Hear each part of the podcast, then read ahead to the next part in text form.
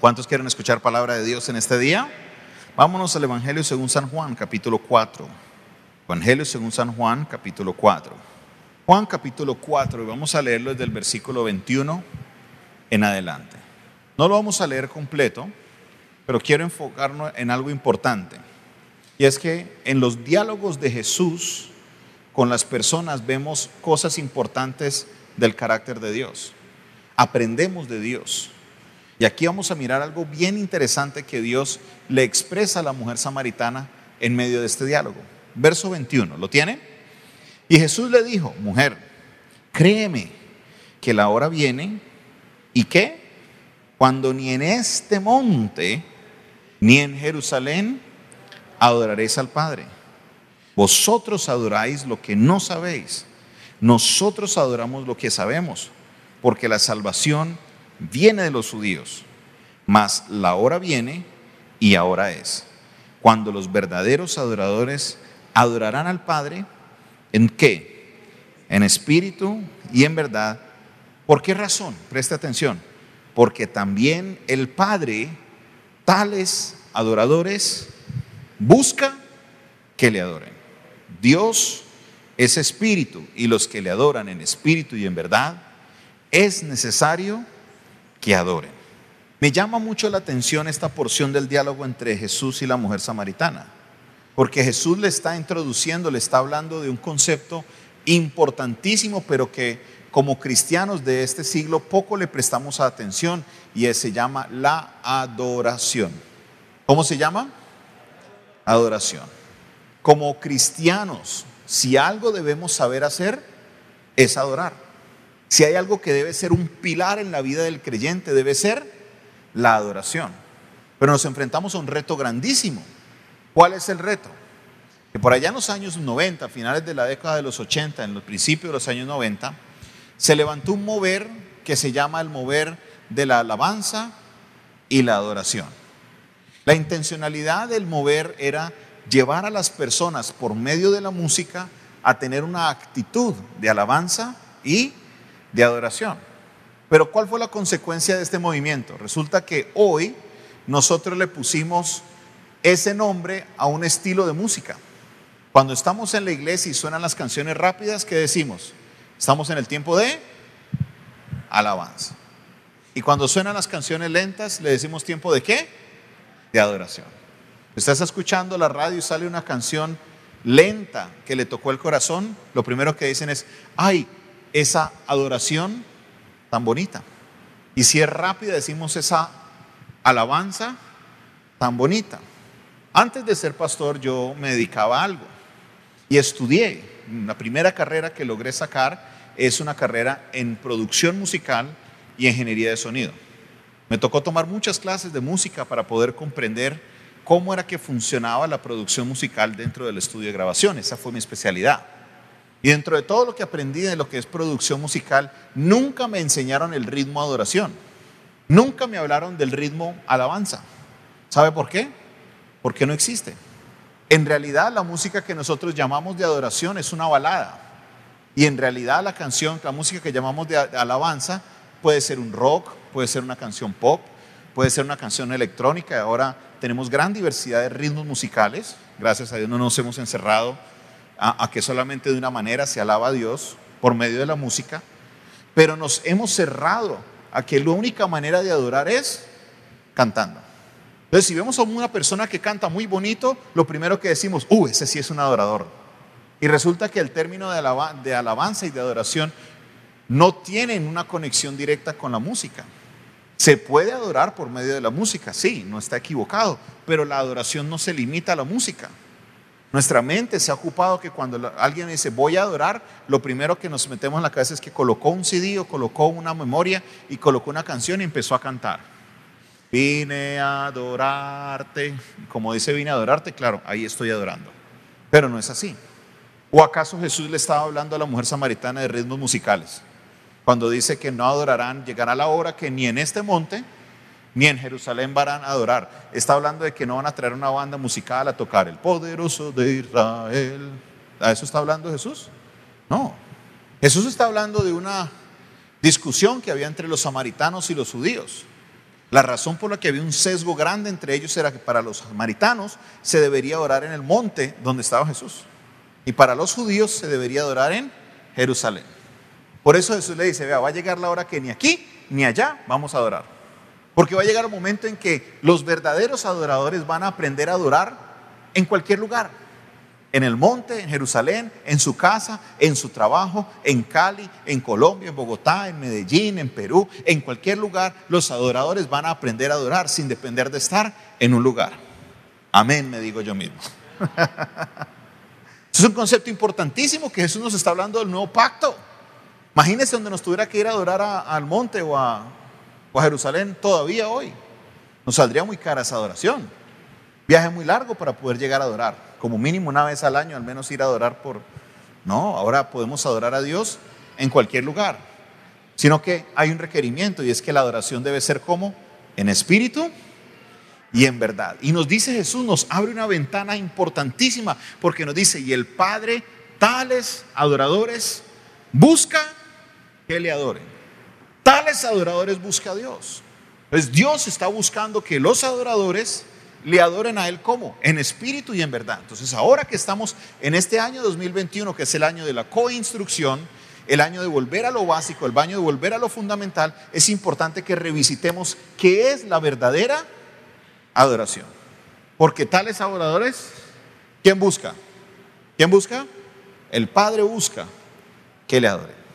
Vamos a aprender como iglesia en una serie qué es la verdadera adoración. Grábeselo aquí en la mente. Si algo debo volverme bueno haciendo es adorando. Debo ser un verdadero adorador. Génesis capítulo 4. Vamos a encontrarnos el primer episodio en la Biblia que se puede dar a entender que es un episodio de adoración. Y basado en lo que tenemos aquí, vamos a aprender un concepto importante de lo que es la verdadera adoración. ¿Ya lo tiene en Génesis capítulo 4? Conoció Adán a su mujer Eva, la cual concibió y dio a luz a quién? Y dijo, por voluntad de Jehová he adquirido varón. Después dio a luz a su hermano Abel, y Abel fue pastor de ovejas, y Caín fue labrador de la tierra. Y aconteció, andando el tiempo, que Caín trajo del fruto de la tierra una ofrenda a Jehová. Y Abel también trajo de los primogénitos de sus ovejas, de lo más gordo de ellas, y miró Jehová con agrado. Díganlo, ¿lo están leyendo o no? ¿Qué dice? ¿Leyó con agrado a quién? A Abel. ¿Y a quién? Y a su ofrenda. Pero no miró con agrado a Caín y la ofrenda suya. Y se ensañó Caín en gran manera y decayó su semblante. Pastor, no me hable de adoración de ahí porque ahí no dice adoración. Y yo le devuelvo la pregunta o le devuelvo el comentario. ¿Quién quiere decir que es necesario que diga adoración para que hablemos de adoración? Si fuera por eso, arranque el libro de Esther de su Biblia. Porque el libro de Esther no dice la palabra de Dios. Léalo cuantas veces quiera y no vas a encontrar la palabra de Dios. ¿Quiere decir que no se habla de Dios en el libro de Esther? ¿Alguien no ha visto a Dios en la, vida de Esther? Es clara la obra de Dios en todo ese libro de Esther. Puedo hablar de un tema sin necesidad de mencionar la palabra. Aquí estamos viendo el primer episodio de la Biblia donde hay un acto de adoración, un acto de dar. Y quiero que entendamos este acto desde un principio bíblico. Lo primero que veamos es el orden de las ofrendas. ¿Quién se presenta primero a dar una ofrenda? ¿Caín o Abel? Según lo que dice el texto. ¿Se presentó primero quién? Caín. Luego se presentó Abel. ¿Cuál de las dos ofrendas Dios miró mejor? ¿La de Caín o la de Abel? entonces no quiere decir que el primero es el que le va mejor. Esto no es una competencia de quién llega primero a dar la ofrenda. El orden de los factores no alteró el resultado. Porque si fuera el primero, definitivamente la ofrenda de Caín hubiera ganado. Caín llegó primero. Pero no fue el factor del orden el que es el que hace que la ofrenda sea acepta a Dios. Número dos, bien importante, entiéndalo. Muchas veces nos vamos por otros caminos, que claro, porque Caín trabajaba la comida de la tierra, porque en esa época no se comía carne. Y sí es cierto, en esta época no se comía carne. porque solamente hasta Noé, en Génesis capítulo 9, es que Dios le permite comer animales. Hasta este punto estamos con Génesis 1.28 que dice que solamente de las semillas y de los frutos de los árboles se podrían alimentar. Entonces a veces nos desviamos por ahí, no, entonces claro, como la ofrenda era comida y la otra no era de comida, por eso Dios miró a Abel mejor. No, la Biblia no dice eso. ¿Qué si nos dice la Biblia? Que Caín a qué se dedicaba? Labraba la tierra. ¿A qué se dedicaba Abel? Pastorear ovejas. ¿Qué presentó Caín? ¿El fruto de qué? De la tierra. Entonces Caín presenta de la labor de sus manos, como también Abel presenta de la labor de qué? Si él es pastor y cuida ovejas y presentó ovejas como ofrenda, ¿qué está dando Abel de, ofrenda? La labor de sus manos. Entonces las dos ofrendas son iguales en ese aspecto. En la clasificación de ofrenda es la misma ofrenda, es el fruto de su trabajo. Tanto del lado de Caín como el lado de qué? De Abel. Entonces por ese lado no nos podemos a buscarle la diferencia porque los dos están en igualdad de condiciones. Entonces no es que Dios miró mejor la ofrenda de Abel porque eran corderos y las otras eran comida, no. Eh, por ahí nos podemos mirarlo porque la Biblia no nos dice eso. Es más, coloque un dedito ahí o un separador o algo, o la cintica que trae la Biblia, y vámonos a Hebreos capítulo 11, que toda la Biblia es coherente, no podemos meterle más cuento, barandela, lo que la Biblia dice o lo que no dice. ¿Qué si nos dice la Biblia? Hebreos 11, verso 4. Cuando lleguen ahí, me dicen amén, y los que me están viendo por internet pueden comentar diciendo amén. Hebreos capítulo 11, verso 4. ¿Lo encontraron? ¿Qué nos dice la palabra de Dios? Por la fe, ¿quién? Abel ofreció a Dios qué clase de sacrificio. ¿Qué dice el texto? Más excelente sacrificio que Abel. No dice mejor tipo de sacrificio. No está hablando de la clasificación del sacrificio, ni de la hora en la que se presenta el sacrificio, ni de la cantidad del sacrificio que se presenta. Cuando dice más excelente, ¿a qué se le está apuntando? ¿Qué es lo que está describiendo el autor? Pregunta. Se está refiriendo a calidad. No está hablando de cantidad, no está hablando de tipo de ofrenda, sino que está hablando de la calidad de la ofrenda que se presentó. Volvamos a Génesis y leamos qué nos dice la Biblia respecto a esto. ¿Qué dice verso 3? Y aconteció, andando el tiempo, que Caín trajo qué? Del fruto de la tierra una ofrenda a Jehová. Mire lo que dice de Abel. Y Abel trajo también, ¿qué trajo? De los primogénitos. No trajo del segundo, del tercero, de la cuarta ovejita que daba la mamá oveja, no. La primera se separó para Dios.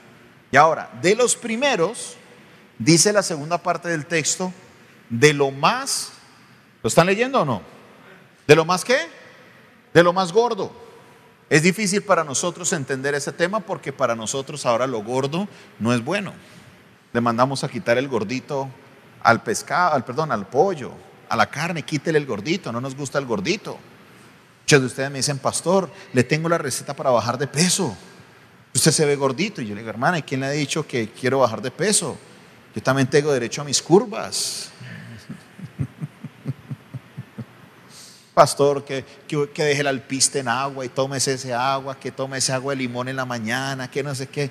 Eh, tranquilo. Quiero bajar de peso. ¿Qué dice la Biblia? Que Abel escogió una mejor ofrenda porque era de lo gordito, vea, de lo mejor. Cuando usted va al supermercado y usted va a comprar un pollo, ¿qué pollo escoges? ¿El pollo más decrépito, más flaquito, o usted busca el pollito más gordito? Por esa razón muchas empresas se han avispado a inyectarle agua, sal a los pollos. ¿Se han pillado los videos para hacerlos ver más gorditos? Porque nos gusta qué clase de pollo. El gordito. ¿Cuál fue la diferencia entre la ofrenda de Caín y la ofrenda de Abel? que Abel cogió de lo que había recogido y simplemente le presentó una ofrenda a Dios. No dice que era lo peor, simplemente escogió de lo que había y le presentó a Dios, mientras que Abel se tomó la tarea de buscar de los primogénitos lo más gordito que había. ¿Sí notan la diferencia? No es cantidad, el asunto es de calidad, del tiempo que se tomó Abel de escoger, porque es que no es fácil solamente, ay, venga, coja cualquier cosa y se la vamos a llevar a Dios. No, se tomó el tiempo, la meticulosidad de preparar algo especial. ¿Para quién? Para Dios. En algunos círculos se maneja la definición de adoración como algo que uno presenta a una persona para demostrarle lo mucho que esa persona significa para mí. Algo que se le presenta a una persona para demostrarle lo mucho que esa persona significa para mí. Y yo sé que en los términos cristianos es como difícil de entender ese término, pero nosotros no utilizamos el término adoración solamente bíblicamente. ¿Quién le ha dicho a su pareja, te adoro? Ah, que yo te adoro, mi amor. ¿Alguien le ha dicho eso a la pareja? ¿No? ¿Sí? ¿Sí, no? Usted está muy poco románticos hoy. Bueno, ayúdame, Señor. Ojalá los de internet estén un poquito más románticos. Son términos que se utilizan en contextos de relación. Y no estamos hablando de idolatría, no porque no se mira al cónyuge como a Dios, sino que es algo del romanticismo. Entonces, si yo adoro a alguien, si yo aprecio mucho a alguien y le voy a regalar algo, ¿qué vas a buscar? ¿Qué clase de regalo le vas a llevar? Pregunta. Voy a tomar el tiempo y voy a buscar el regalo. Y no, ah, cualquier cosa ahí para mi esposa. Ah, llévele eso le va mal, lo mandan a dormir al sofá, hermano. ¿Sí o no? Pregunta, ¿qué prefieren ustedes las damas? ¿Que las lleven a un restaurante fino o que su esposo se meta a la cocina y le prepare un buen plato donde se tomó tres horas preparándole esa comida, esa cena para ustedes? ¿Qué preferirían ustedes? ¿Sí o no? La mayoría preferirían que se le prepare con la mano. ¿Por qué? Porque demuestra que le puso esfuerzo, que le puso amor. Así no sea un chef, así no sea cocinero, así le haya quedado salado.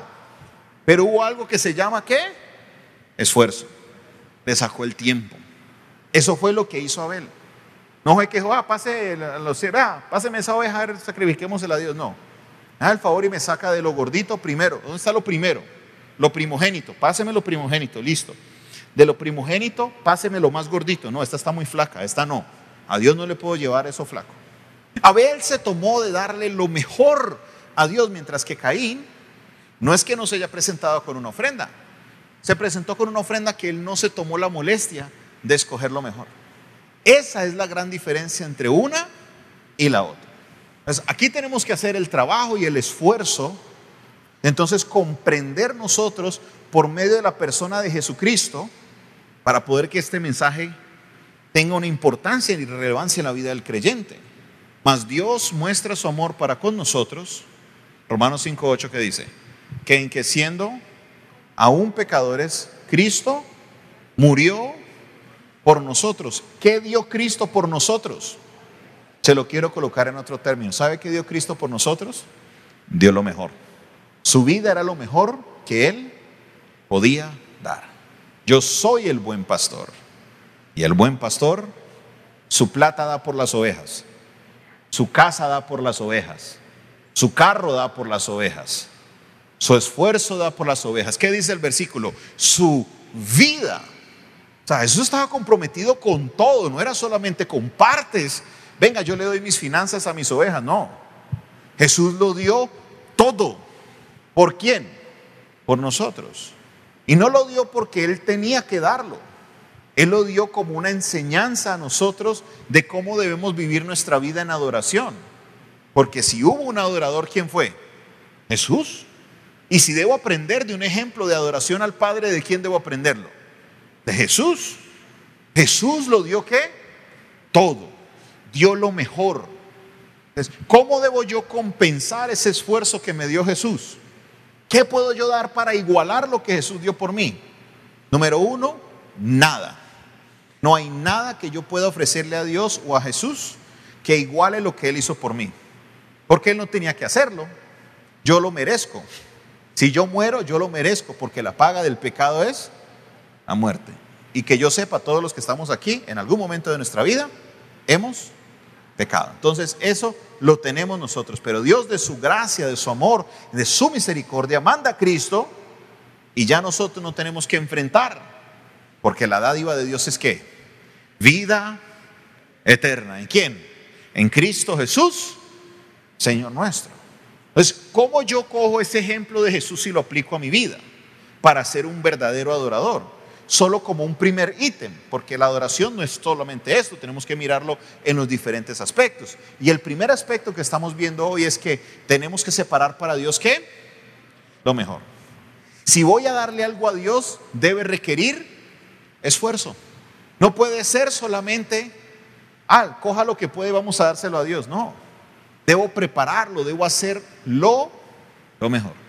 Vamos a mirarlo, por ejemplo, en nuestra vida devocional.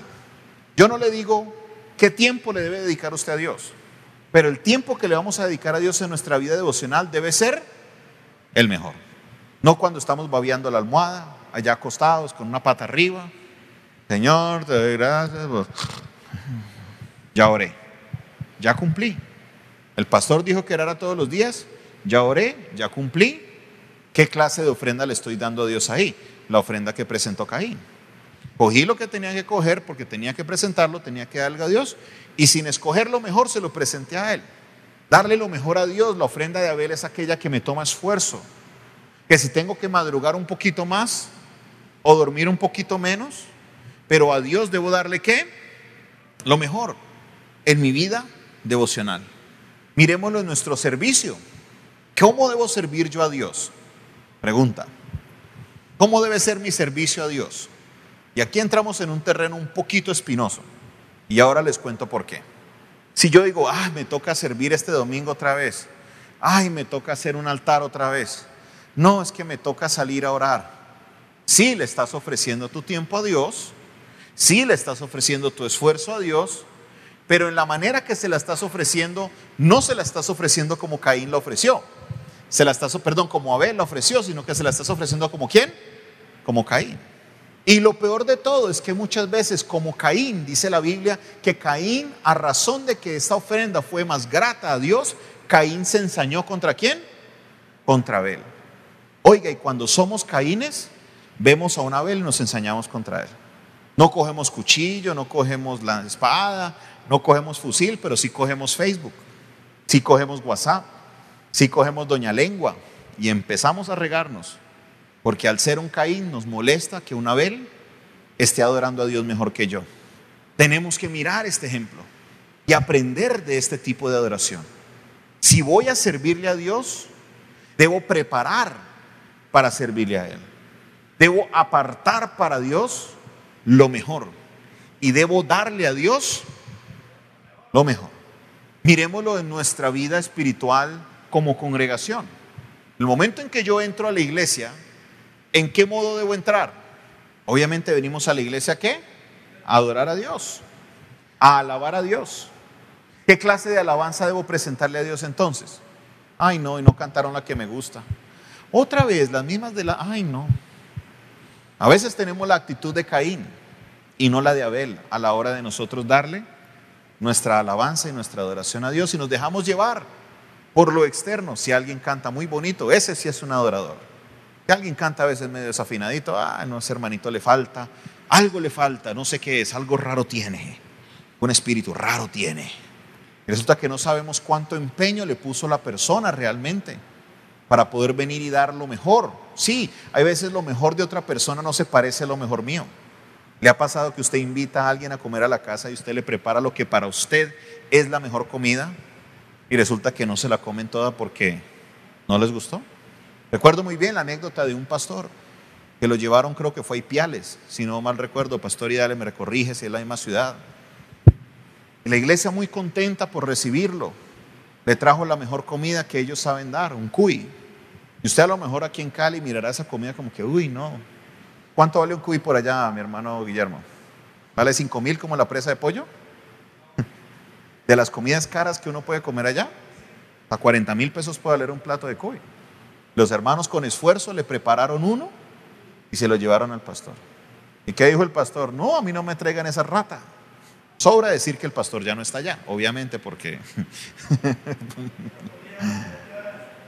para ellos era lo mejor, pero para él no lo era. Y a veces nos pasa eso en la iglesia. Vemos la adoración de otro y lo que hacemos es tomar la actitud de Caín, criticarlo. Vea ese como danza de feo, vea ese como canta de feo, vea ese como hace eso de feo, vea ese como grita de feo, como... Pero puede que esa persona esté dando una mejor ofrenda que la que yo estoy dando. Les dije que iba a entrar en terrenos espinosos. Cuando voy a la casa de Dios, el que va a adorar soy yo. No voy a mirar lo que el otro está haciendo. Preocúpate tú por darle lo mejor a Dios. Para que tu ofrenda sea como la ofrenda de Abel, que sabe que dice la Biblia que Dios se agradó de la ofrenda de quién? Y de la de Caín, no tanto. Te preguntas a veces por qué te pasa tanta cosa en la vida. Si es que no matas a hormigas, no haces nada, eres un santo en la casa, pero puede ser que a lo mejor te falta empezar a darle a Dios lo mejor y no lo que nos sobra. Por eso es importante que como cristianos aprendamos a adorar, porque como cristianos debemos ser qué clase de adoradores? Adoradores en espíritu y en verdad, porque el Padre busca que tales adoradores le adoren, no busca de que los otra clase de adoradores le adoren, no, ellos, eh, si quieren adoren, hagan lo que sea, pero yo ustedes no los busco. Yo busco es que me adoren los que adoran, ¿de qué manera? En espíritu y en verdad. A veces pensamos que, cree, que necesitamos es dar eh, de otras cosas para poder que Dios responda a mi oración. A veces creemos que necesitamos hacer ayunos de 200 días para que Dios responda a mi oración. Pero ¿sabe qué? Lo que Dios busca es que le adoremos en espíritu y en verdad. ¿Quieres mover al cielo? ¿Quieres provocar algo de Dios? Dale a Él lo mejor. No solo de tu dinero, de toda tu vida, porque Jesús lo dio todo por nosotros. Nos queda a nosotros darlo todo para Él. Amén.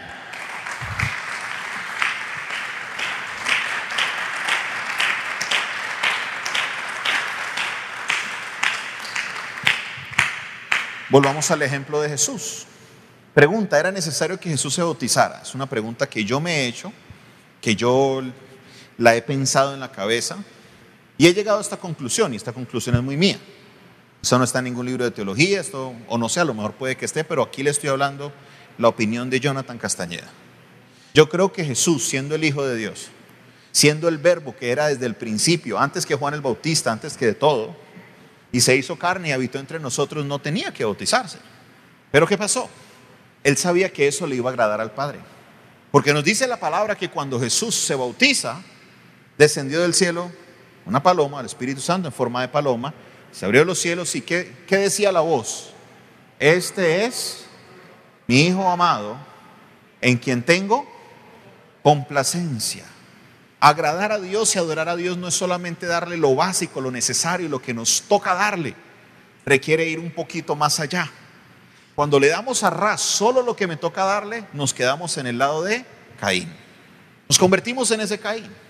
Y puede que usted sea cristiano de 5, 10, 15, 20, 40, 200 años en el cristianismo, pero si le sigues dando a ras lo que Dios te pide, ¿sabes qué? Te vas a quedar ahí. Pero si quieres crecer a otra dimensión espiritual, debes pasarte al lado de Abel, que no solamente le presentaba a Dios lo que era necesario, sino que se tomaba la molestia de darle al Señor lo mejor, lo escogido. ¿Por qué? Porque Dios se merece solamente lo mejor. Recuerde que cuando le presento algo a Dios, representa lo mucho que esa persona significa para mí. Según las ofrendas que le has presentado, no te estoy hablando de las financieras, te estoy hablando de todo, de tu devocional, de tu alabanza a Dios en la iglesia, de tu servicio, de tu amor al prójimo. ¿Qué tanto significa Dios para ti si lo fuéramos a basar netamente en lo que tú has hecho por Dios en los últimos tres, cuatro meses. Y quiero dejarles esta semillita para que la germinen, le echen agüita y la germinen durante toda la semana. El apóstol Pablo nos escribe, o le escribe a la iglesia y le dice, y todo lo que hagan, háganlo como para quién La adoración no se da solamente cuando venimos a la iglesia. La adoración se da cuando estoy en mi lugar de trabajo. Porque todo lo que yo haga como cristiano debo hacerlo como para quién. Pero si voy a mi trabajo y hago la mitad o me hago solamente lo que mi jefe me manda hacer, estoy haciendo lo que hizo Caín. Pero ¿cómo si no es para Dios? La Biblia nos dice que todo debe ser hecho como para Dios. En tu familia, en tu casa, cómo te comportas en medio de ellos. Todo debe ser como para quién? Como para Dios, porque yo soy testimonio. La gente me está viendo, está diciendo, mire, si los cristianos son así, una de dos, o quiero ser como él, o como la mayoría, no, mejor déjeme como estoy. ¿Qué clase de ofrenda le estás dando a Dios por medio de tu servicio a las demás personas? Reflexionemos en eso. Una vida de un verdadero adorador, dice claramente la palabra, ya no adorarán ni en el monte ni en Jerusalén, sino que adorarán ahora, ¿dónde? en todo lugar, porque el Espíritu Santo de Dios ya no mora solamente en un templo, en un arca, ahora mora ¿dónde? En nosotros. ¿Debo ser un adorador? Entonces, ¿en qué momento? En todo tiempo. Seamos adoradores. Presentemos nuestra ofrenda, no la ofrenda que presentó Caín, que era lo que teníamos que presentar. Presentemos la ofrenda que dio Abel. Escojamos lo mejor para Dios. Hagamos un esfuerzo y démosle a Él solamente lo mejor, porque Dios merece nada menos que lo mejor. ¿Qué tal si nos colocamos sobre nuestros pies? Y en este momento importante en el cual hemos tenido que reflexionar sobre lo que es la verdadera adoración, Hemos entendido, número uno, de que no es una canción, que no es un estilo de música, sino que es algo que debe costarme, algo que debe ser parte de mi esfuerzo para que sea agradable a Dios. Y estoy seguro que en este momento hemos reflexionado y hay puntos en los que decimos, Dios, en este área no te he dado lo mejor. Tenemos la oportunidad de ponernos a cuentas con Él en este momento. ¿Qué tal si hablas ahí con Dios donde estás? Y si tienes la necesidad de pedirle perdón, hazlo. Pídele perdón, Señor. No te he dado lo mejor, no he sido Abel, he sido Caín. He dado solamente lo suficiente como para cumplir. Pero haga ese compromiso con Dios, dígale, hoy no quiero ser más como Caín, hoy quiero ser como Abel. Levante su voz en este momento. Allá en sus casas también. Hablen con Dios. Padre Celestial, te pedimos perdón. Primero porque no hemos sido como Abel, que te hemos dado lo mejor. Y segundo porque muchas veces hemos tomado la actitud de Caín de ensañarnos contra los Abeles, de acribillar su carácter, de hablar mal de ellos, de señalarlos, de buscarles la caída. Porque hemos visto de que han dado lo mejor para ti y nosotros nos hemos conformado con darte solo lo suficiente. Te pedimos, oh Dios, perdón nos arrepentimos en este día. Queremos ser como Abel, que sacó lo mejor y lo separó para ti. Ayúdanos, Señor. Queremos cambiar. Ayúdanos, Señor.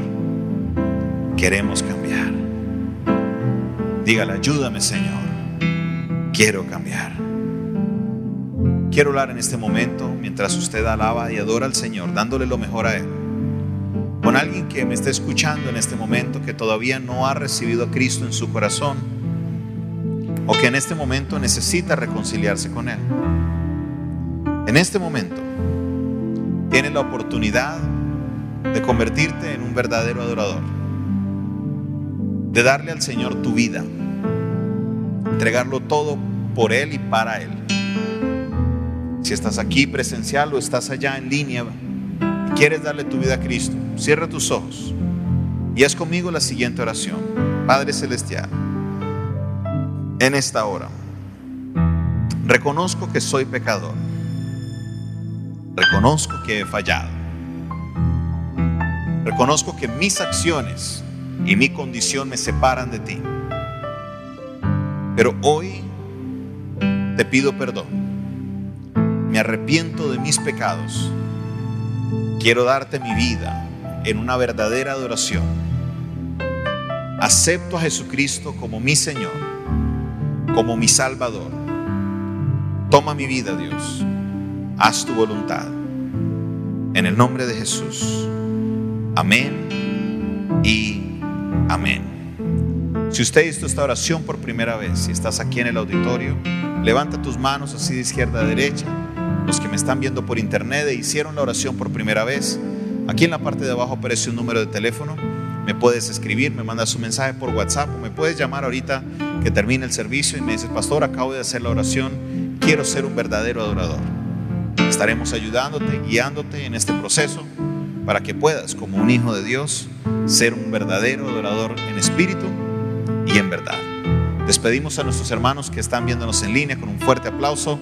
Dios les bendiga. Feliz noche para todos nuestros hermanos que están en línea.